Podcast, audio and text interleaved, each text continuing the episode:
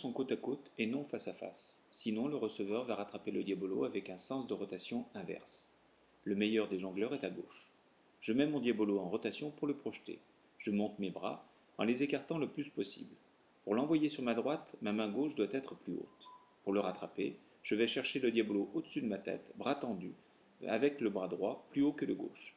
Le diabolo se pose vers la baguette droite et roule le long du fil pour reprendre de la vitesse.